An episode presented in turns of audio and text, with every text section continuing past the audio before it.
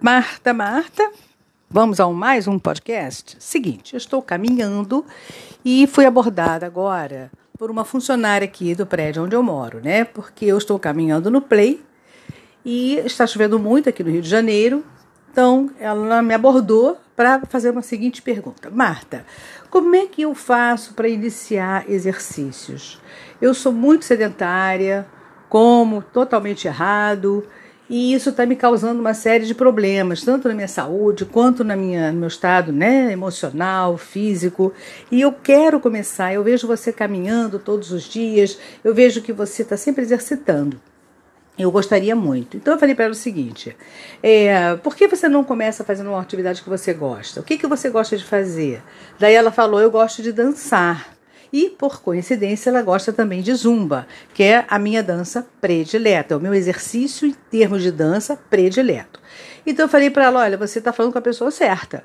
Por que, que você ainda não começou a fazer zumba? Aí ela falou assim: ah, porque onde eu moro é um lugar deserto, não tem academia de ginástica, também não tem academia de dança. E eu tenho essa dificuldade. E quando eu saio aqui do trabalho, eu não posso ficar até tarde aqui porque é longe da minha casa, então eu tenho que ir direto para casa. Não dá para fazer nada por aqui. Bom, e eu falei para ela o seguinte: mas quem disse que você não ter academia no seu bairro, não ter, não ter dinheiro pode, possa impossibilitar você de fazer exercício? Ah, mas aí como é que eu vou fazer? Bem, durante toda a pandemia, eu faço meus exercícios todo em casa. Ah, mas eu não sei. Eu falei, claro, eu também não sabia muita coisa. E hoje nós temos o que? A internet. A internet é um leque de oportunidades. Então eu não só aprendi muito exercício em casa, faço zumba, faço musculação, faço exercício de, de equilíbrio, alongamento. Estou agora também aprendendo a cozinhar, isso tudo sem sair de casa, sem gastar um tostão. Aí ela virou e falou assim: Mas como é que você consegue? Eu falei: Por quê? Se você tem seu telefone celular, tem internet, tem internet na sua casa? Tem. Então, você tem o YouTube? Ah, eu tenho, eu tenho YouTube, eu tenho Yahoo, eu tenho é, o meu, meu e-mail do Yahoo. Eu falei, não, é uma coisa totalmente diferente, entendeu? No YouTube você vai localizar vários profissionais que vão lhe ensinar o que você quiser, desde costurar, cozinhar, dançar, todos os ritmos, fazer yoga. Então você no YouTube você vai encontrar esses profissionais, você vai assistir os, os vídeos deles, as lives e você vai escolher o que é melhor para você, qual que você se identifica mais. Foi o que eu fiz. Eu hoje eu tenho o, o Marlon Alves, que é um instrutor de zumba, em que eu me identifiquei super bem, porque ele tanto dá uns exercícios de zumba, umas danças também, umas coreografias para as pessoas com limitações físicas, pessoas mais com mais idade, pessoas jovens. Então você assiste os vídeos dele, você escolhe o, o ritmo que você quiser. Porque tem como acompanhar, dá para acompanhar e dá para fazer em casa. Aí, ai, me dá, me dá o nome dele. Eu falei, não, vou passar para você o link desse professor de Zumba, em que você vai adorar, com certeza, pelo que você está me falando, é ideal para você porque ele tem coreografias no qual ele não exige muito esforço, mas você exercita todos os dias, você fazendo meia horinha, já está de bom tamanho. Ou duas vezes na, na semana você começar também devagar, tá ótimo.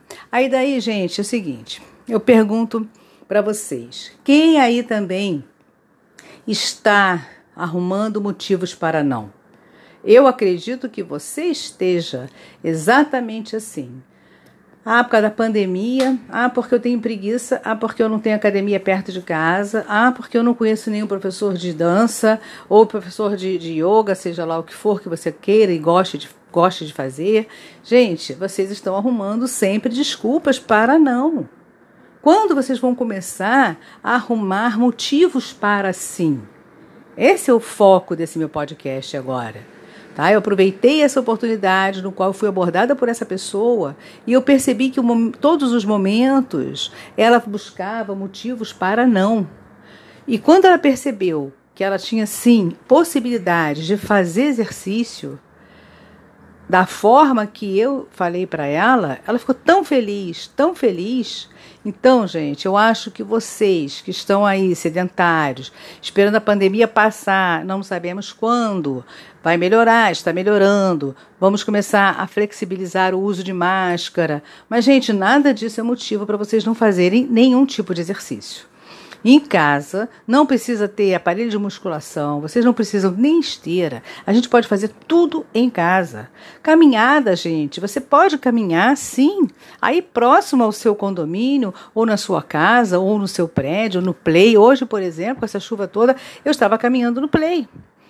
Entende? Então é dar escada, exercício bom, cuidado, lógico, quando for fazer escada, subida. Descida é um pouco mais complicado, tem que ter mais cuidado também. Mas o que, que eu faço aqui? Eu pego o elevador, eu subo, vou até, eu desço, vou até o térreo e subo tantos andares a pé. Venho até a minha casa de escada, entendeu?